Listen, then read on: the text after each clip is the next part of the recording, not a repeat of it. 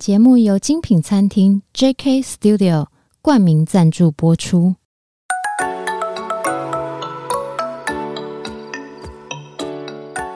创业是一种态度，你的创业有人懂，新手创业不懵懂，邀你一同前行，创业时代。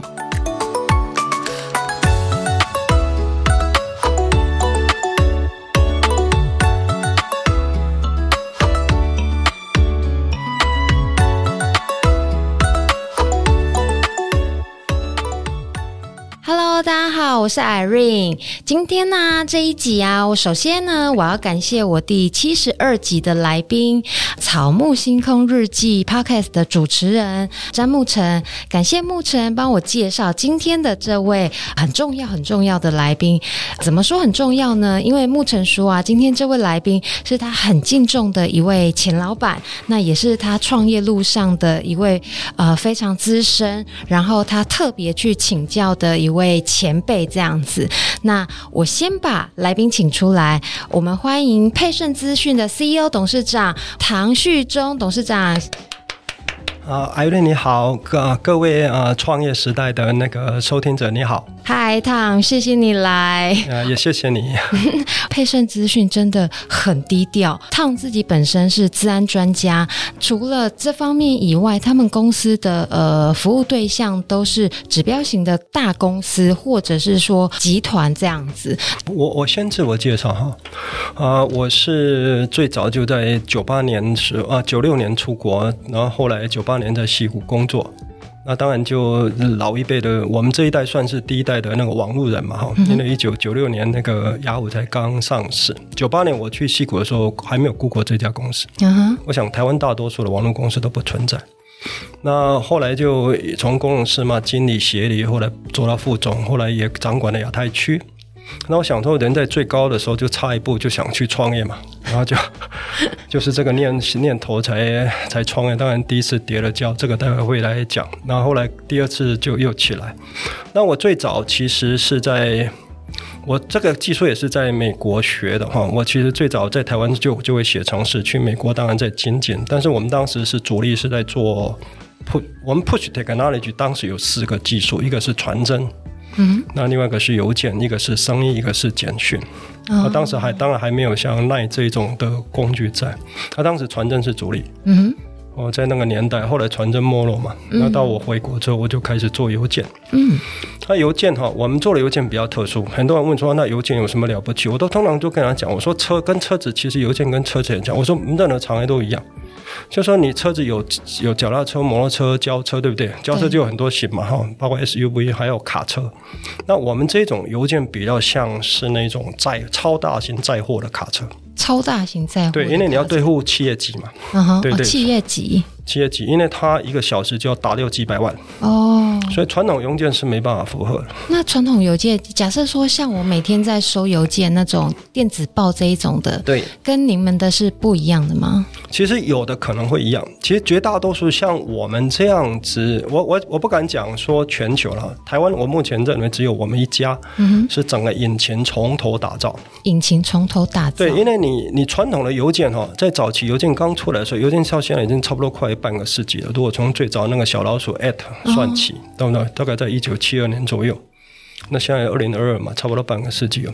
它其实邮件一开始是设计取代传统的邮件嘛，就是我们两个沟通用的嘛，哈。所以它当时设计上并没有把这种大量发送考虑进去。哦。所以目前已存的、仅存的，你只要找得到，在网上不管 open source，都是还是在传统的邮件的架构。嗯哼。只有极少数哦，包括也许 Amazon 或国外有两三家比较大的，它的邮件系统是设计成卡车型，就是我们一次的载货量要非常非常大。也要快，这样要快，就是我们其实不，我们不称为叫 large body，我们把它称为叫做那个 high efficient，就是高效能。嗯哼，哦，它不是说量大还要快。嗯哼，也就是说，我们一个小时要单机就要打掉五百万。诶，那很多诶。对，一天要打掉一亿两千万单机哦。如果像架的几十台，那一天可以基本上一天你就可以把地球所有的人类打的打一遍。这都是烫。那个自己亲手打造的吗？对，我就其实因为我做这个已经二三十年了 哈，是对，然后我早期在戏谷又是专注做这个，我是从我是从我做了研发长，我最高的职位，后来才去跑跑类似像业务这样哈，就因为你你真的亚太区，你就必须也要设计业务要。要被扣打，身上要背几千万的业务业绩了，所以我其实对这个是非常在行。我是标准的那种工程师出身。是。那回台湾之后，我就又开始研发。其实这套系统是我纯粹在台湾研发的。嗯哼。后后面的引擎呢？当然是是，难怪您二零一九年得到金风奖，就是因为这个原因，对吗？对，这也是其中一个原因之一啊。我我想说，当然金风奖不是只有技术，包括包括经营等等。是，但是这种技术，我们还为了这个这个引擎拿了两个专利。嗯，我我公司网站上面就有两个专利。哦，它主要就是说你要能够非常快速有效的，而且不是滥发，因为现在滥发挡的非常厉害。嗯，所以它后面是有 AI 的引擎在。当然我们早期不叫 AI，AI 是这十年来才发明的名词。其实 AI AI 有分非常低跟非常高的，我不讲非常高等那种接近人类那个我就不讲。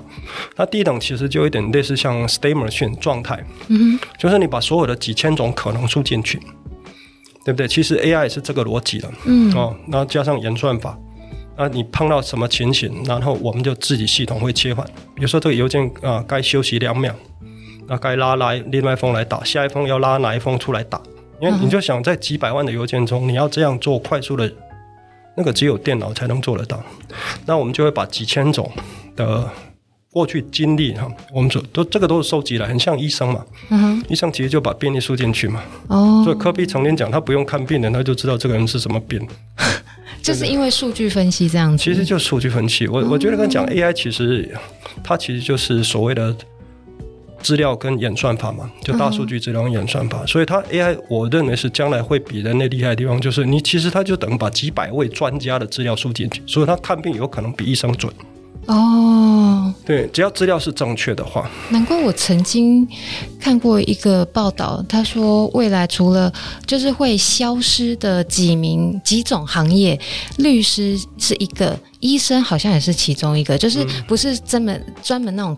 呃，真正的很很专门技术的，但是一般的医师好像也会是这个行列之一这样子。呃，这个我倒相信。我想哈，到时候还是需要很专业的这些医疗研究人员，嗯，对不对？这是一定要存在，这个理论还是要在的嘛，对不对？嗯、我我想短期间在百年之内，我我真的 AI 还不至于走到研究路线，但那应用路线是一定会出来。是，像现在无人车已经不是什么新闻了。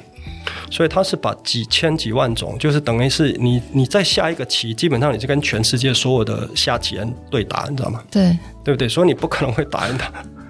就好像你可能今天得一个病例，你今天是可能给 AI 看，它可能是全世界几万个妇产科医师在帮你看，因为他他已经把所有这些资料都输进去嘛，所以他可以判断出来。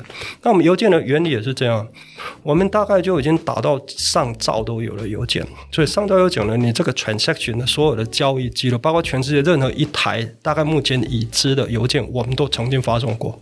嗯哼，对。接收方嘛，所以它 response 的资料我们几乎都有，包括各式各样 anti spamming 工具。所以我们跟他讲说，我们不是滥发工具，我们是 anti anti spamming。这怎么解释？就是反反反垃圾邮件。嗯哼，因为一般反垃圾邮件就是说你是垃圾信，他就根据关键字来跟你判嘛。嗯。可是我们信不是垃圾信啊，我们是摆明我们是帮企业发，只是企业的量一定很大，那又又怕被误判，对不对？哦。那我们就会有根据一些规则，让他不要误判。我们真的是正规型，难怪以前可能乐色，像我自己，我讲讲我自己的感受好了，因为我现在手机里面，呃的乐色讯。那叫什么？垃圾邮件的量越来越少。其实现在已经很少。我翻开垃圾邮件，点开垃圾邮件的信箱里面会有很多信。可是以前真的超多信的，而且一直被挡。比如说银行的啦，或者是美妆保养的啦，或者是一些生活用品，或者是大通路，比如说家乐福、全联这一种的，以前都是挡在那个垃圾信那边的。可是现在真的很少诶，是因为。这样子的技术进步吗？因为是这样哈，因为过去就因为邮件是一个很便宜的广告机制嘛，嗯、对不对？所以大部分都拿来滥发。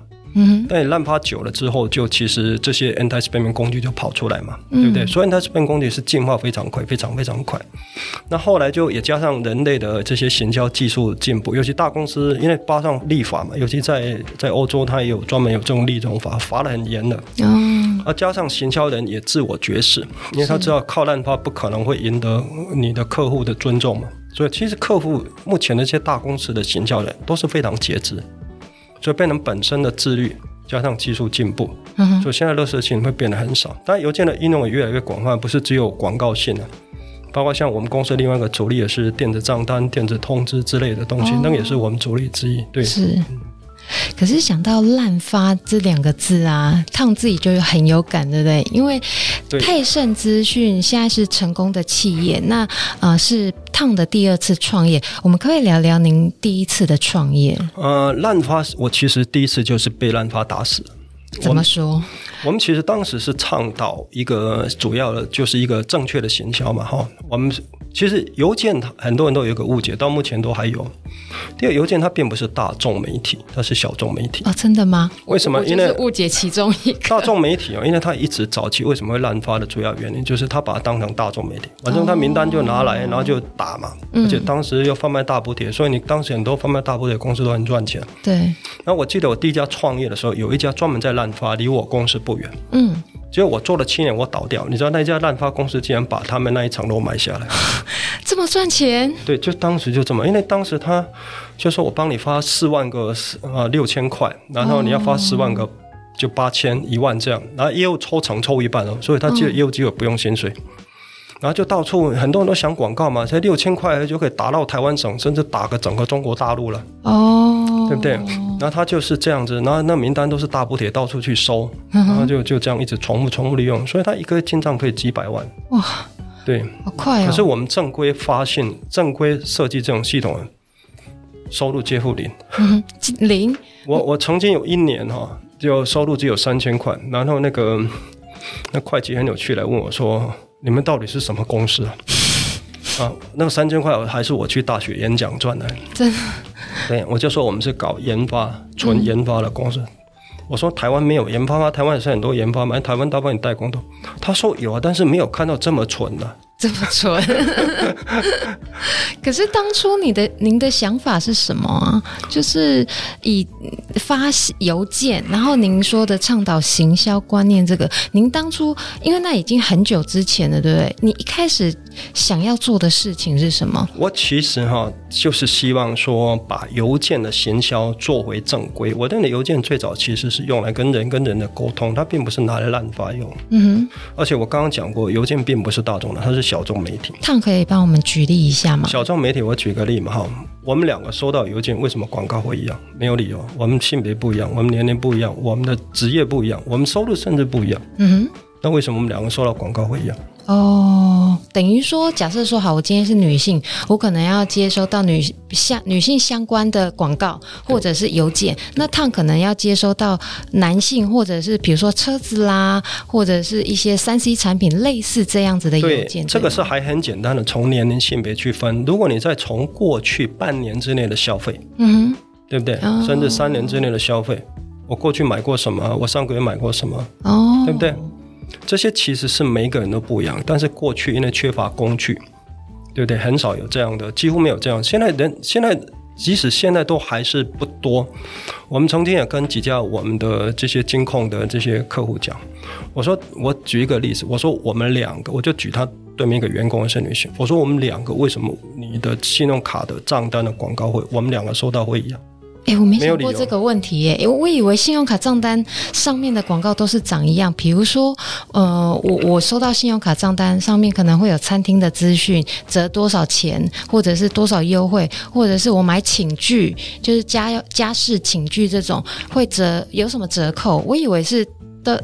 都差不多，就是店家打广告这样子。我认为是广告差不多会有三分之一样的正常了哈，嗯、因为毕竟有些人要想打广告嘛哈，你你也不晓得他未来会不会买这个，嗯、但是其实应该应该有至少一半以上是不一样。因为比如说我上个月账单明明跟你不一样，我上个月、上上个月、上上上个月我们买的东西都不一样，为什么我这个月的广告会跟你一样？假设说刷卡四百万跟刷卡四十万的广告就是一定会不一样，一定会不一样啊！比如说我可能你看可以从我过去去分析，也许我是一个爱爬山或爱旅游的人，对不对？嗯、那他可能是一个美食爱美食，那我们两个广告可以很不一样啊。是。那为什么要会要一样呢？所以这个其实这个观念我早期就在一直在推广，我甚至我的 PowerPoint 当时回来。也写得非常漂亮，用了很多哈。毕竟因为我们早期，我们美国是从我们那个公司都是大概都名校出来的，有 Stanford 的 MBA。那我本身是芝加哥大学嘛，嗯哼。那我里面就有这种，所以把，但是你知道，太优雅的东西是没有用。对，早期也是跌了一大跤，就是这个原因。后来我就慢慢学习哦，你要跟上市场的趋势。您怎么学？您那时候的学习，你改变了什么？其实一个人的学习哈，你叫他学，基本上他都会学到皮毛，除非他今天真的失败过。嗯，除除非他今天真的失败过。对，我就跟他讲说，其实跟谈恋爱一样嘛，哈。嗯。他可以看到很多人怎么学，可是真的他会学到怎么一个爱人，真的要有这种扎心的痛之后，我事实上是第一次失败之后，才真的学习起来。那早期念了很多书嘛，那也其实自己跟很多行销的人在一起，那用了很多很高贵的术语哈，嗯嗯、什么 cultivate 啦，什么什么你要怎么客户啊，一堆，反正那个这个些东西大概在书。那讲不够接地气，对不对？对，被大补贴打趴，大补贴那时候基本上超接地气，超接地气。他也没什么广告，他就说六千块帮你发四十万，直接有效，粗暴简单，粗暴简单啊！当时又。滥发机制，然后 anti-spam 工具又少，嗯、也很好发。嗯，那后来是因为 anti-spam 工具一出现，嗯、把这些垃圾信全部挡了，因为没有效了。哦，就变成那一家公司又跑到大陆去，后来也被大陆封杀，那家公司自然就不见了。哦，那慢慢观念也回来。那我们这样的，这是我第二次创业之后才成功。嗯、我我就跟他讲，就天时地利人和，就天时回来了。对，所以第一次创业，我认为是天时是一个大缘。有时候你跑在太前面。哦，太前面不是不好，就通常你第一个大概都是准备壮烈牺牲那一个。所以，我们这一次的标题一千呃四千七百万真的是这样子亏来的，是不是？对，当然也不能纯粹靠天使了，自己也有一些不懂的应变。待会我会讲一些，就是说，其实是给一些创业人一些比较好的建议哈。是哦。那我我想我先讲我第一家，第一家它主要失败原因就除了我说我把一些比较超不接地气的观念进来，包括你设计上这样。那我们一直在怪天使没有错，其实天使就趋势嘛。是，我就讲实在话，就天使，天使。你跑太前面了，对不 对？对，然后那不懂得说先，你梦想还是在那边哦，你不需要因为这个，那你就下来滥发，不对的事情永远是不对。可是那时候我们其实后来想想，其实是还可以有些方法可以生存。但后来我们都不做。我们其实当时是理想大的时候，人就会很骄傲、很傲气，知道吗？我们做这种事情干嘛要屈身、要低声下气，对不对？但是而且又加上您的呃那个资历背景又很强、很强大，所以你就觉得说，哎，不应该是这样啊，对不对？对对对，所以这个也是给一些高阶、高阶的经理人下来创业的时候，要一个很强的心思。对，当你今天在一个高阶的经理人职位的时候，人家看到的是你高阶的职位跟你公司的背景，可是今天你出来创业就两回事了。会怎样吗？他其实你就是 离开那家公司，本来离离开一家大公司，或者本来你是亚太区总裁，像我以前职位，人家会敬重你，也是亚太区总裁嘛，是对不对？就好像你今天在 Google 当总裁或当副总裁，人家看到的是 Google，嗯哼，对不对？不是看，可是今天你一旦下来之后，人家就看到你了。哦，其实你就原形毕露。虽然人家认为你还是有点本事，嗯，可是那个是两件事。他们不会因为呃知道说您您的本事，然后就给您 case 啊，或者是这个有帮助。哦，有，比如说因为你过去背景，他会比较愿意相信，他总是会相信一个曾经做过副总裁或总裁的人嘛，对不对？嗯，会胜过一个刚毕业。嗯，但是其实是你还是要回到最原始的那个一面嘛，哈，你公司还是要赚钱。对。对对，那很多东西你就要去低下头来，嗯哼，对不对？你很简单的薪水不，我说忠诚度一定是 base 在钱嘛，对不对？嗯、你钱一定要给到位才有忠诚度。对，我说不相信，看哪一个有忠三个月薪水不发？没错，对，三个月到六，生活对，我说再怎么忠诚，他家庭总是要养嘛，不可能。所以就很多那个我们其实是可以赚钱的，我们就不赚。我们认为就是说，因为那个会拖累我们的未来的。其实是除非你拿到很大一笔的房顶，嗯所以我当时创业有两种，一种要么你就拿到很大一笔房顶，嗯对不对？一决一实战嘛。啊，如果你是不是拿到非常大的房顶，像我们那种才几千万的而已，对不对？那其实这个这时候你就要有一个很长远的计划。这个计划就是包括你短期的你要活下去的计划。嗯就好像我之前举一个例子，像中部很多人在种树哈，嗯一棵一棵五十年甚至百年的树可以卖到几百万，你知道，还那种很漂亮那种榕树或是杉树那一种，我看到哇，好漂亮！我说那棵多少？那棵要两百万。可是我想说，你怎么可能人类的寿命不可能会长过那棵树啊？对，后来我问他怎么活？因为他自己请了二十个员工，也是一个小老板。他就是从小的苗开始种起，然后种一个月就可以种，然后其中把最好的再留下半年，再留一年，所以他头永远都会有小的苗可以卖。小的苗可能一一颗十块，啊然后种了一年，一颗就可以到五百一千，哦，然后种了五年，那一棵就可以到五千一万。嗯哼，然后有了钱之后，他就会去物色，到处去物色那种几十年的树，然后买回来修。不是真的自己种，对，我想到你一开始如果把它种到五十年，我说你那个还没卖，你就先走了。哦，原来是这样。其实这个逻辑就可以看出，说你其实公司要舍败，并不是要你去放弃理想，嗯，而是说你在理想的过程当中，你还是要做很多事情。没错，嗯，为了要存活下去嘛。因为很简单，你不存活，什么理想都没有。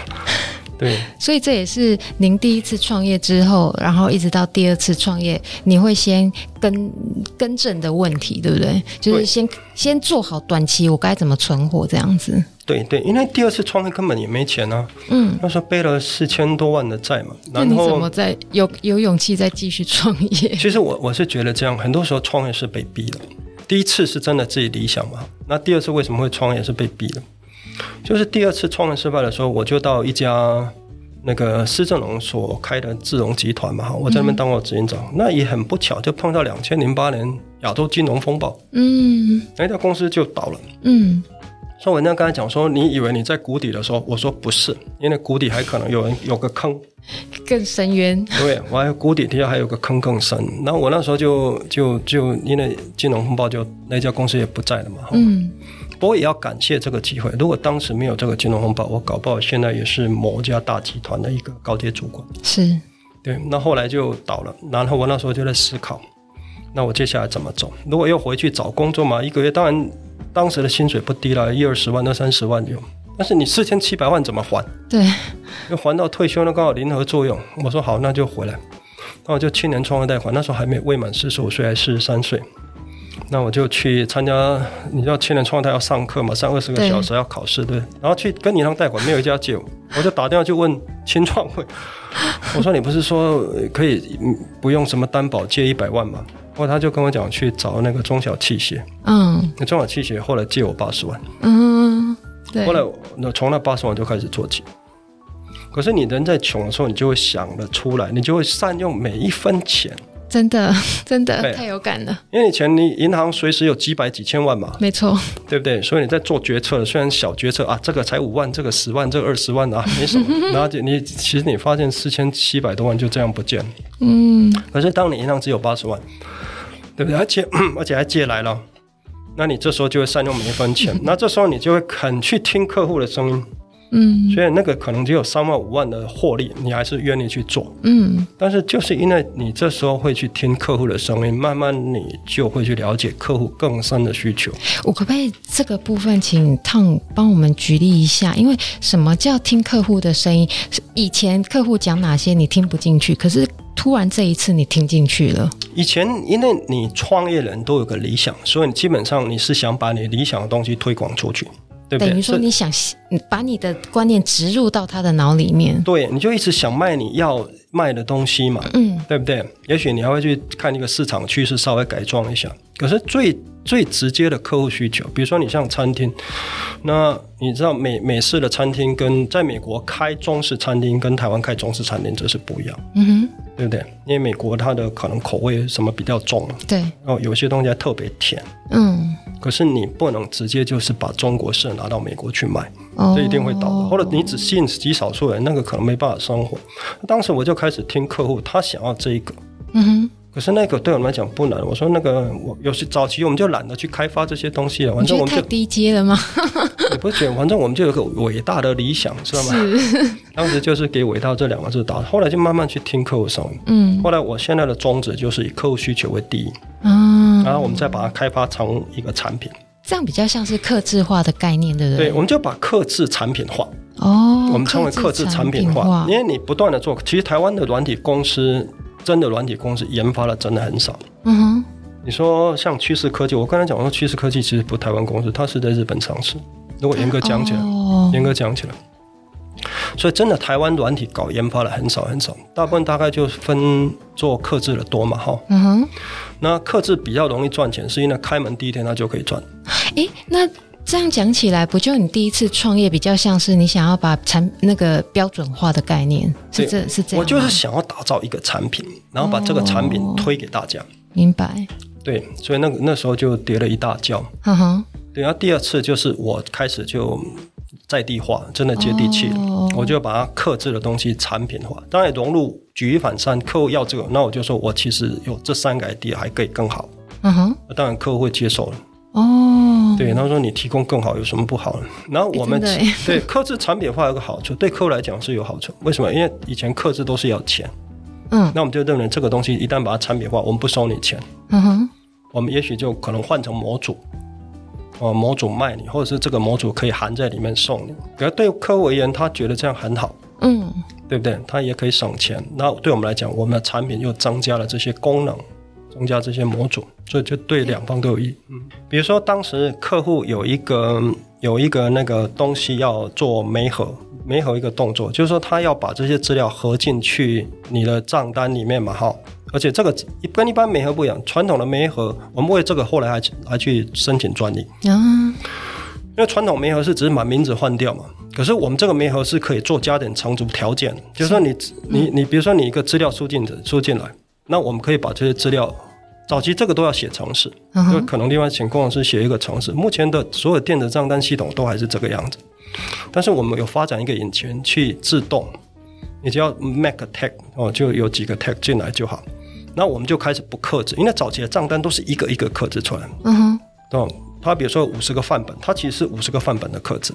哦，对，因为没有一直一没有一个范本是一样，因为里面其实账单并不像传统的邮件，它是说哦，你把这个名字换掉就好。那我们我们就把这个这些功能全部标准化掉。嗯哼，那对于科研，它可以省下极大时间。以前刻制一个连改一个简单的文字，它可能就要重新上下架。哎，那麻麻很麻烦呢，很麻烦呢。嗯，那一个标准就可能五十五万，你请他改哦，就可能五万到二十万。哦，可是我们的不用啊，我们就原始资料改变，我们其实后头会自动改变。嗯哼，那我这个我就不说那克制，我就把它标准化。后来我就还去申请了专利，因为我们后来就又延伸更多功能嘛。嗯哼，那就把它去申请专利，那这个就变成我们标准化的一部分。这个有点像是在目前电子账单上的一个创新。其实早期我也我再多讲，就是说早期这个其实并不是给电子账单使用，那不然要给谁用？我早期是来做想要做折价券，折价券，因为每个人收到折价券都不太一样嘛，哈。对。那我就开始发展，我们这种叫动态媒合，不像传统叫静态媒合。静态媒合就是比如说把你的名字 Irene 媒合进去嘛，哈，就简单。嗯、可是我们那个是可以做很多像程式化的东西，根据条件，男生女生出来会不一样。今天甚至可以随时间哦。你今天五点打出去跟七点打出去的广告会不一样。哇哇，好科技哦！嗯、对，然后最新的这一代还申请了专利，是你收到的时候就不一样。收到，比如说你今天三点开信，跟七点开信，跟九点开信会不一样。哎，我以为那个都是直接自动就 就有了耶，就是它后面已经排成排好的这样子。最新的都是已经到这个程度。哇，好厉害哦！对，所以我们我们后来就把这个东西做成一个模组，当然这个开发了很多年，但早期是来做折价券，功能没这么长，但是折价券结果不卖，嗯，可没有用。那后来就有一家金控公司来找我说，他们面临什么困难？嗯。然后我就说，那我有个技术，这样可以帮你。但是当时还没有这个模组出来，但是我已经有这个技术。那这个差不多跟我说了两年的时间了。我们后后来他从两个公司开始听我展示，后来就那个部门经理出来，部门经理听我展示。到了差不多半年之后，他整个最大的就是那个他们的副总裁全部出来，二十几个人就看我们展示，嗯，他就开始拍板认可，这样可以。嗯，而且可以省下他们很多很多时间。你看，从五分钟，他今天小改一个东西，从过去要一两个礼拜到现在五分钟就结束，一两个礼拜，要两个礼拜，你请工程师改，然后又上下架，哦，然后我们这个可能五分钟就结束，然后基本上又没有费用，因为早期你请人家改那个要五，从最便宜五万到二十万都有，嗯，这个改又不用自己改就好，你不用有什么费用啊。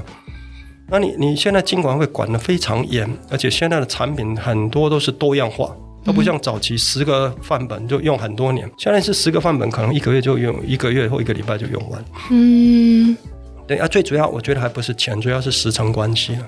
时程关系。所以后来我们就开始开发，然后就开发历时两年之后，我们从零就开始打造这个系统。嗯哼，那这样一套账单系统就全部被我们打造出来。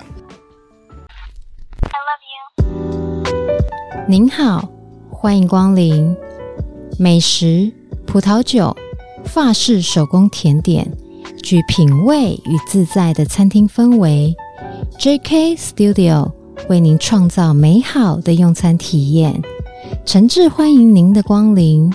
JK Studio。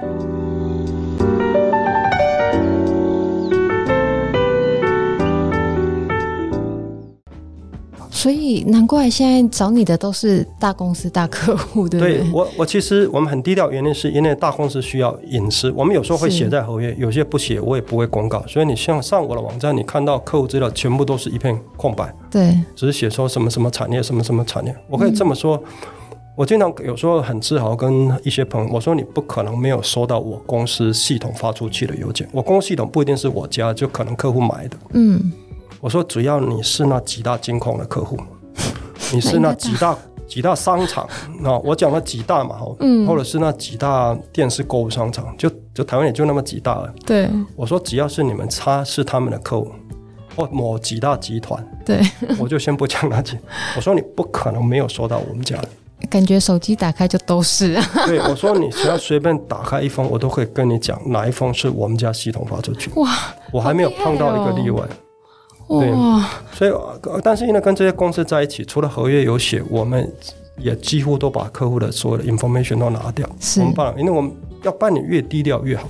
难怪我我真的在网络上就是要，因为因为我访问来宾，我都要先做功课嘛。我想说，哇，这么厉害的公司，然后牧尘又形容成这样，怎么你的资料这么少？就是你在 Google 上面的资料有 inside 的报道，然后有一些比较呃呃呃比较碎片化的报道，但不是很。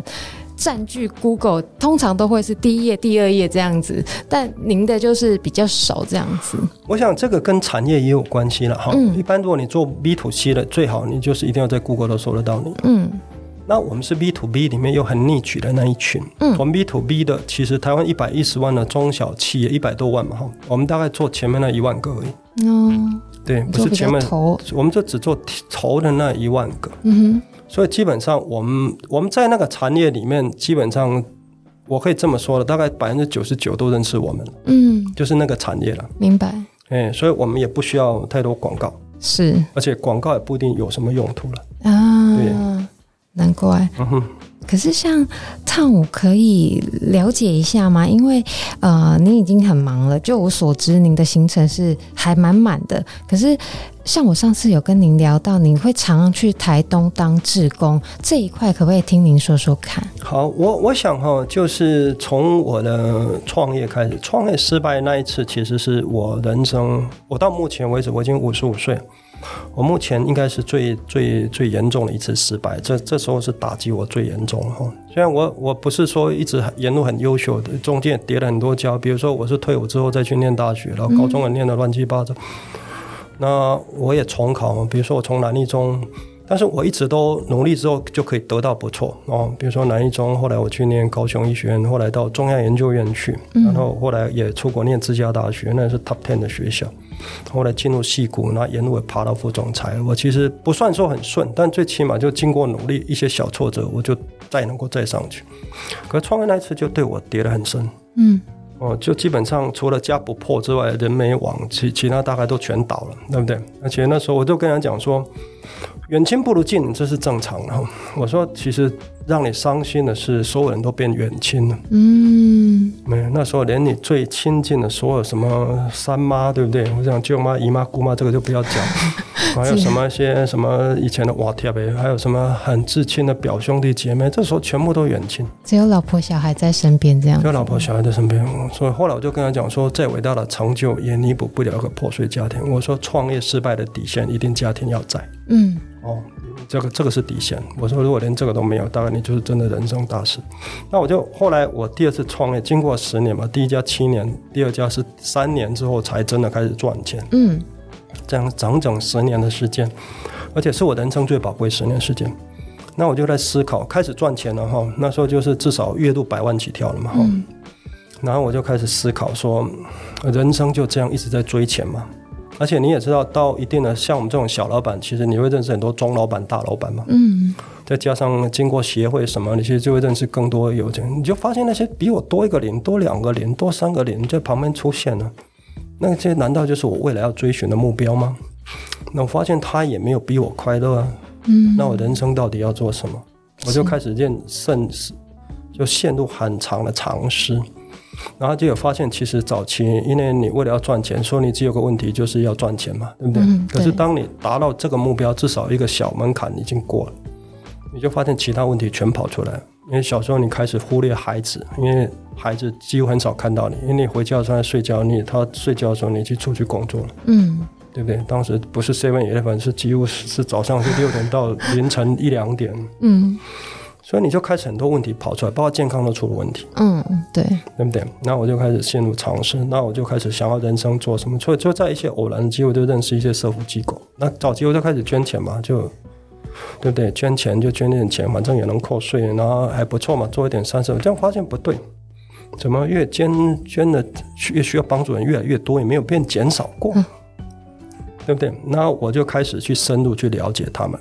然后他们也很乐意有这样的老板、小老板愿意帮忙，因为毕竟我们的人脉、我们的所谓的能力都比他强嘛。嗯。而且随时他只要有什么东西一叫我，我大概十十次会有九次呼应。嗯。所以这些社福团体很乐意。然后我就在一个偶然的机会，我从来不认识台东，虽然我是一个基督徒，但是我都相信一个神的带领。是。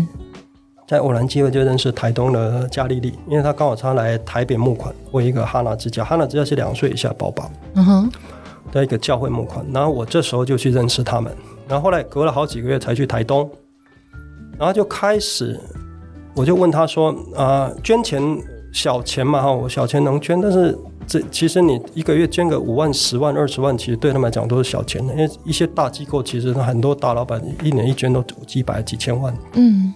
我说，不然我捐人好了，除了钱之外，我还捐个人。嗯哼。说你们，我知道所有的社会团体资讯都比较弱嘛。嗯。你捐捐钱，他们买设备是没有用。哦。你知道买一台买一台五万块跟买一台一万块的设备给他，基本上是一样。真的。哦。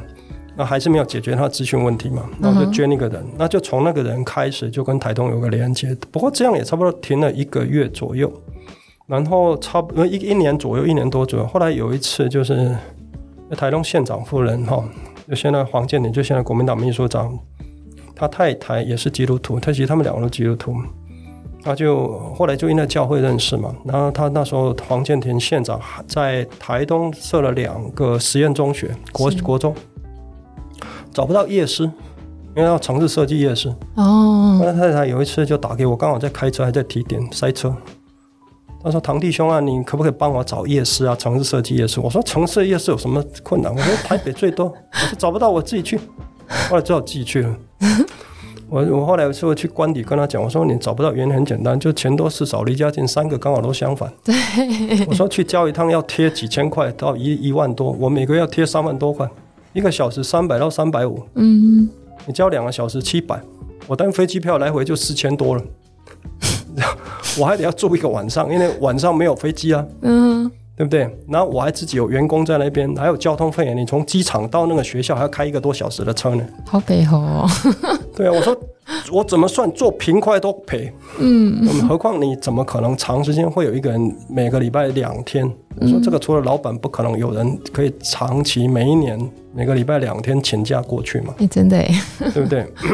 我就从那个地方开始。后来我就进入那些比较偏向的学校之后，我就发现，我一直都在想说，上帝叫我来这个地方，我认为一定是我的需求。所以第一学期我们教了十八个学生嘛，哈，就一二三年级都有，就把合合变成一班。嗯哼，我就看到我第一学期找谁家里有困难，我来帮忙。嗯哼，第二学期我找谁家里正常，这样听懂我意思吗？这样。我正常也很简单，就是你不是单亲，也不是啊，不是不是那个隔代教养，我就说你最起码爸爸妈妈啊、哦，单亲也 OK 了，但是最起码那个爸爸或妈妈是正常的，正常工作啊，什么工作我都不管了。是，这样既然十八个里面只有两个温和，哎，这样差，这样跟我就是意思是城乡差距差很多，是吗？对，其实城乡差距哈，我觉得不是在钱。在人、嗯，那那时候你遇到的、看到的是什么状况？其实我看到就是一群没有希望的人的孩子。台东哦，就有一些哦，真的是，当然你好了很好了哈。嗯、我觉得是说你不能一竿子打完。其实比如说台东是有些学校是很好，因为台东是公教人员多。对。哦，公所以公教人员孩子其实会送到比较好的学校去。嗯。但是那个在偏乡，我都跟他讲说，你你如果在偏乡，你不会大部分都跑了嘛？对。对不对？在一个地方鸟不生蛋的地方，也没有工作机会，你做什么？嗯，所以留下来就是脚麻掉那些人嘛，卡巴爷，哦、对不对？就那一群人才会留下来嘛，嗯哼，对不对？他留下来的那些人其实不是穷，因为台湾其实福利制度不错，你今天只要够穷，通常是边缘户才会缺钱，嗯哼。啊，不然就是那个钱拿去赌博赌掉的那些人了。哦，我碰到都大部分这一种，就是他把孩子的生活费或者什么补助费拿去买买酒、买毒喝喝掉的这些。嗯哼，大部分是因为这些父母他的低收的那些观念。我说有钱人，你在那边很明显可以看到穷人跟富人的差距，真的是所谓网络讲了所谓的思维。怎么怎么样的思维？他们的思维是什么？很简单，我们讲正常的，我们都会鼓励孩子去努力去念书嘛。哈，是，他们是反过来。嗯哼，我曾经有碰到父母，他们的父母跟我讲，当着我面了，叫那孩子不要去，不要去找工作。嗯、啊，不然要怎么办？他说：“你去找工作，我们就没有办法领导补助哦。”哦。你他会有这样的思维存在哦，然后也帮他介绍工作，结果做两礼拜回去了，他就说他觉得领补助比较划算。那那那那那怎么办？那小孩，所以就是那个观念问题了。然后叫他国中毕业就不要再念了，去工作了。嗯哼，因为他孩子生了很多孩子，一个给他五千块嘛，他就有钱花了。哦，明白。然后加上所有的那种。观念好像十几岁，你看到孩子没有点。我曾经到一个学校，三十一个人而已，那个学校一二三年级加起来三十一个人，国中。然后我们去演讲，我们就把答案写在啊，来讲完之后就会问答嘛，哈，我们送出十几个，就基本上二分之一就会拿得到奖，我们一包都送不出去。我们把答案投在 PowerPoint，来，答案就是在看黑板，举手，只要知道答案的举手，我们就送一包，没有一个举手。然后老师看看不懂吗？不是，他们知道老师看到不好意思，还去帮忙举，然后学生也不要，你就看到一群没有希望的人在那边走。那你怎么办？你到那边，你辅导他们吗？还是？所以我后来两年的时间，这也是为为什么后来我创了一个基金会，就是说你你要亲自去反转这个东西，唯有用学徒的方式，我们用生命去影响生命。嗯，我曾经我就举一个比较成功的案例，其实好几个了哈。嗯。我有个孩子，他其实他父亲才大他十六岁，他母亲大他十五岁。哇！但是他小时候他父母亲没有结婚呢。嗯。因为他里面一堆没有结婚，后来我才知道为什么。因为他们有一次去去国外玩，那个钱我赞助去办护照，校长他回来跟我讲，大部分都没有办结婚。嗯。因为父母早就父父亲就入狱了嘛，母亲早就改嫁了，然后。他父亲就叫他父亲出狱之后，就叫他说来台北帮他打工。嗯、可是他父亲的工作一直也不稳定，因为我见过他父亲，我第一次见过他父亲，以为是他哥哥呢。哦，还大了十几岁。对。然后他就从小就，他们这些人从小就被人家贬低。嗯。你知道吗？就一直贬低，所以他们人格自尊基本上都是很低落。他不相信自己会成功。嗯。那我去，我其实也没有做特别事情。我就跟他讲说，你要念大学哦，我觉得你是可以很优秀。我每个礼拜都这么讲，给我讲了两年，他从国二讲到国三，他有一次毕业典礼的时候，他跟另外一位老师讲说：“我是他的心灵导师。”从那个时候起，他决定念大学。嗯，然后去年应该讲今年了哈，今年他也拿了奖学金，二十万的奖学金哦。嗯，上了南部一所私立大学，哎，很棒哎。对呀、啊，我就开始去翻转他。如果他今天没有像我这样的人下去，他大概国中毕业就不晓得在台北。你知道他们最可怕是那个圈圈，并不是说我瞧不起这些打工人，不是这个意思，而是他那个圈圈。你看他父亲的圈圈，一定把他带到那个圈圈当中。哦，他父亲真的也是前阵子在一零一附近工作，后来我问也换了好几个工，他们经常在换工作。嗯哼。所以基本上你就是我们要去反转这个事情，不是钱的问题。对对，所以我们才像我们基督徒讲的嘛哈，像我我就用两个字，祭就慈济的祭跟度。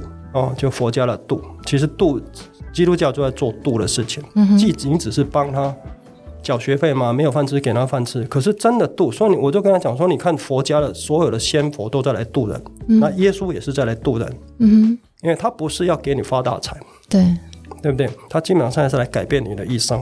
嗯哼，所以我们要做的工作就是要去改变他的一生。然后怎么改变呢？你用生命去影响生命，没有其他方法。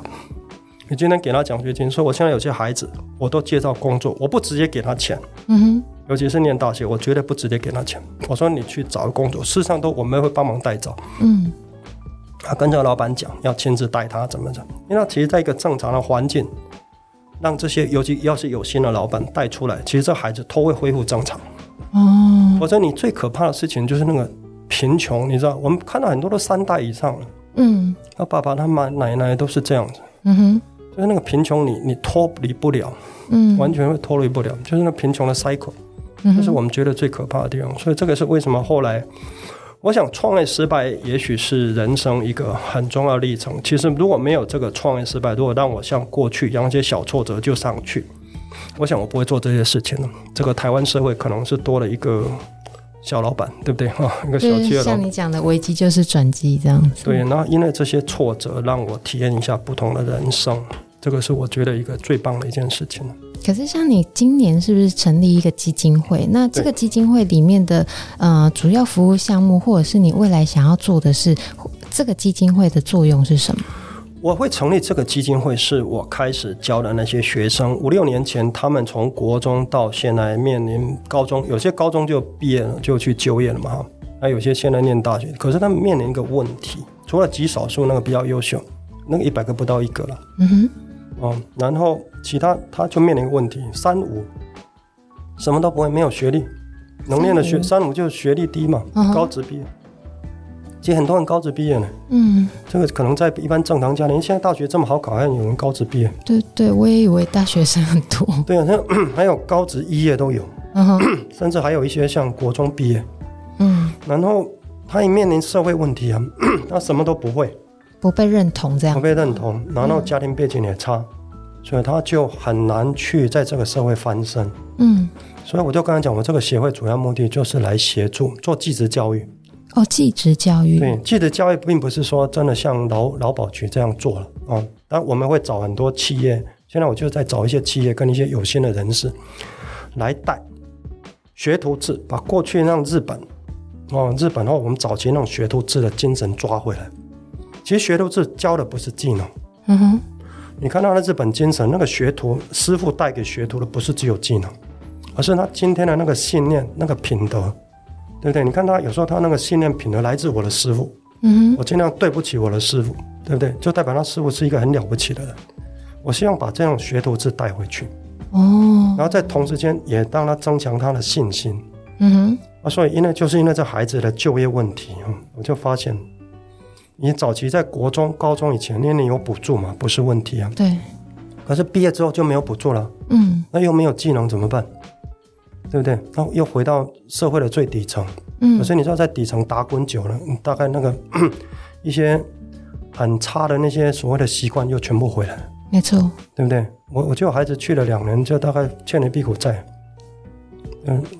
喝酒、抽烟。嗯哼。吃槟榔。还还有的染上吸毒，哦，都有这种情形。是，所以我就希望成立这个协会来辅导这一群。那、嗯、我们希望就从国中、高中就开始接轨。嗯、所以我们现在是从产官学开始了。我也跟几个很有很有心的企业的一些朋友们一起在做，因为这个我一个人做不了。嗯哼，对，我们就开始在做，所以今年是协会已经送进去，今年应该年底前会完成。嗯哼，但是这个工作是还要很长久时间的。是。今天谢谢烫跟烫请教了很多事情。那包含上次啊，我去呃内湖拜访烫的时候，我们有过一次呃呃午餐的时间。那那时候烫就跟我讲很多关于这个台东的协会，或者是他在台东看到的城乡差距，还有他自己真的亲身体验感受过的事情。那他也告诉我说，有时候失呃失败不是失败，失败只是为了下一次的成功做准备，对吗？是啊，我其实我会找很多像我这种失败后来又成功人下去给他们看，因为很多时候你一直找一些很优秀、很成功嘛，从小就学霸，对不对？这是很难说服人的，嗯对不对？或者从小就富二代，有没有？然后反正他做什么都看起来都很成功，所以我就会找像我这一种，甚至我也找一些，比如说像 像一些企业家，或者本身不一定要很优秀了，嗯，他也许是今天可能是一个老师。或者是一个师傅而已，嗯哼。然后他今天 因为小时候的家里穷困，嗯，导致他怎么样？然后今天就让他觉得不错。你给小孩子看，这样比较有接地气。对，对的。那也同时教导他，我们也会把一些，当然毕竟信仰。我说人一定要两个东西，一个是梦想，一个是信仰。嗯，这两个都把它植进去。我说梦想就像很多孩子会问我说啊，那目标力那么大不能达成。我说你梦想像旅途。像我们今天去日本玩，我刚从日本回来。我说你不是日本重要，是旅途旅途重要嘛？对。如果是只是日本重要，那我们就去日本住在附近的旅馆住五天就回来不就好了？嗯。对，所以是旅途重要。而旅途的意思就是说你要活在当下。嗯。所以你要过好每的一天。但是因为你有个目标，你会达。可是孩子会问我说：“可是山那么高，我爬不过去啊。”他们那种力很小没有，我说你力大一点，力大一点又不用钱。嗯。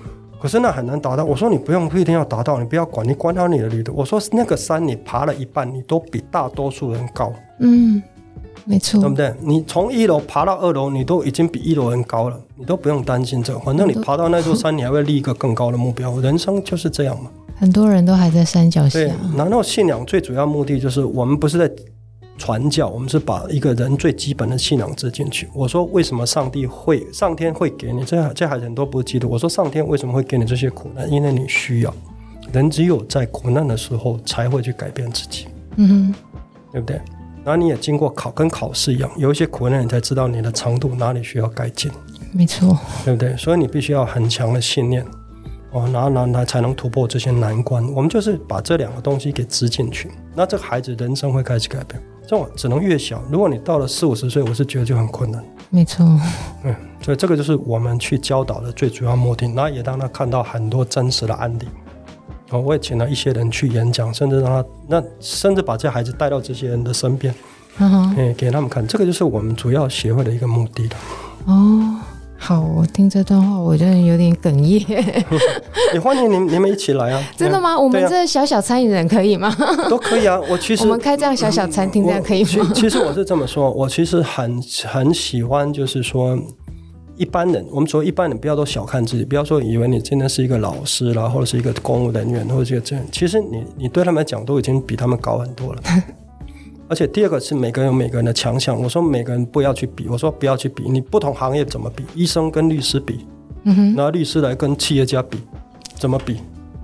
没法比嘛，对不对？对，你又一定有一样赢他。第二个，你也不要跟别人比，因为你活在自己的他们。我就跟他讲，奥巴马四十几岁当总统，川普现在拜登七十八岁才当，差有点远。那我说那谁赢？谁赢？我说没有赢跟输。我说你从来没有输，因为你自己在你自己的时区里面走。我说我我就举我的例子，我二十二岁、二十三岁才念大学，我退伍之后才去。我们那时候要当两年兵，而且当完兵隔年你才会考的。我花了十年时间，几乎追过我百分之九十的高中同学。嗯，我说我也没有落后他。嗯，我自己在我的时区跑，我也没有说我现在赢他。虽然说你你现在以社会的三力嘛，学历、财力、精力这三力来比，我大概赢了百分之九十，我敢讲。哦，但是你，我觉得我在我自己的时区跑，他们有自己的使命啊。嗯哼，对的，一个社工人员，你不可能老是追求钱。我就经常引引进一句话，我说一个工人员如果发财是无耻，那一个商人如果不赚钱是无脑。嗯，创业一定要赚钱。我说创业要赚钱，对啊，不能只有梦想，然后饿着肚子。对，我说你你的使命既然是商业，我说一个一个企业最好都最少都养活几个到几十个，甚至上千上万的家庭。嗯，这是上帝给你的使命。对对，但你公务人员今天你要做公务，公务员不可能去发财。嗯，对，所以你只要把你不要去比那个，因为比那个比到最后，永远你都会心里都会不舒服，那最开始就会做一些愉愉悦的事情。所以我是觉得说，让这孩子知道他自己的使命在哪里。嗯哼，那你自己去做。所以为什么我们很鼓励很多一般人？所以一般人其实每个人都有他了不起的地方。我你今天随便叫个老师来，国小老师，我听过很多国小老师精彩的故事。嗯，我听过很多工人他精彩的故事。也许他是个很低阶工人，他来讲给这些孩子听。嗯哼，那个接地气是很够的。嗯，你突然间如果叫个什么张忠谋、郭台，或者是奥巴马，你的，把他们只会把它看成神话。对，神来了。对啊，神话那个那个就差太远。所以，所以我是很鼓励这些。我现在也是到处在找。他也不用很多时间，一年一年可能来一次两次就可以。真的、啊，希、嗯、希望有一天有机会可以呃去到台东，然后跟 Tom 一起去体，就是呃不能说体验，呃跟 Tom 一起去到台东，呃能够感受，然后呃用生命呃影响生命的这个过程。对，我们也希望把它发展到全台湾去，所以我这个协会是申请全国性。哦，对，那这样很好哎。我其实上在其他县市也有在做，只是台东比较积极一点。明白。嗯嗯。好，那我都会把本集相关资讯贴在我们的节目介绍内。嗯、那今天真的非常谢谢 Tom，谢谢谢谢艾琳，谢谢，感谢您今天的收听，恳请您到 Apple Podcast 五星好评，告诉我您对这一集的建议或想法，那我会越做越好的。我们下集见哦，拜拜，拜拜，谢谢大家。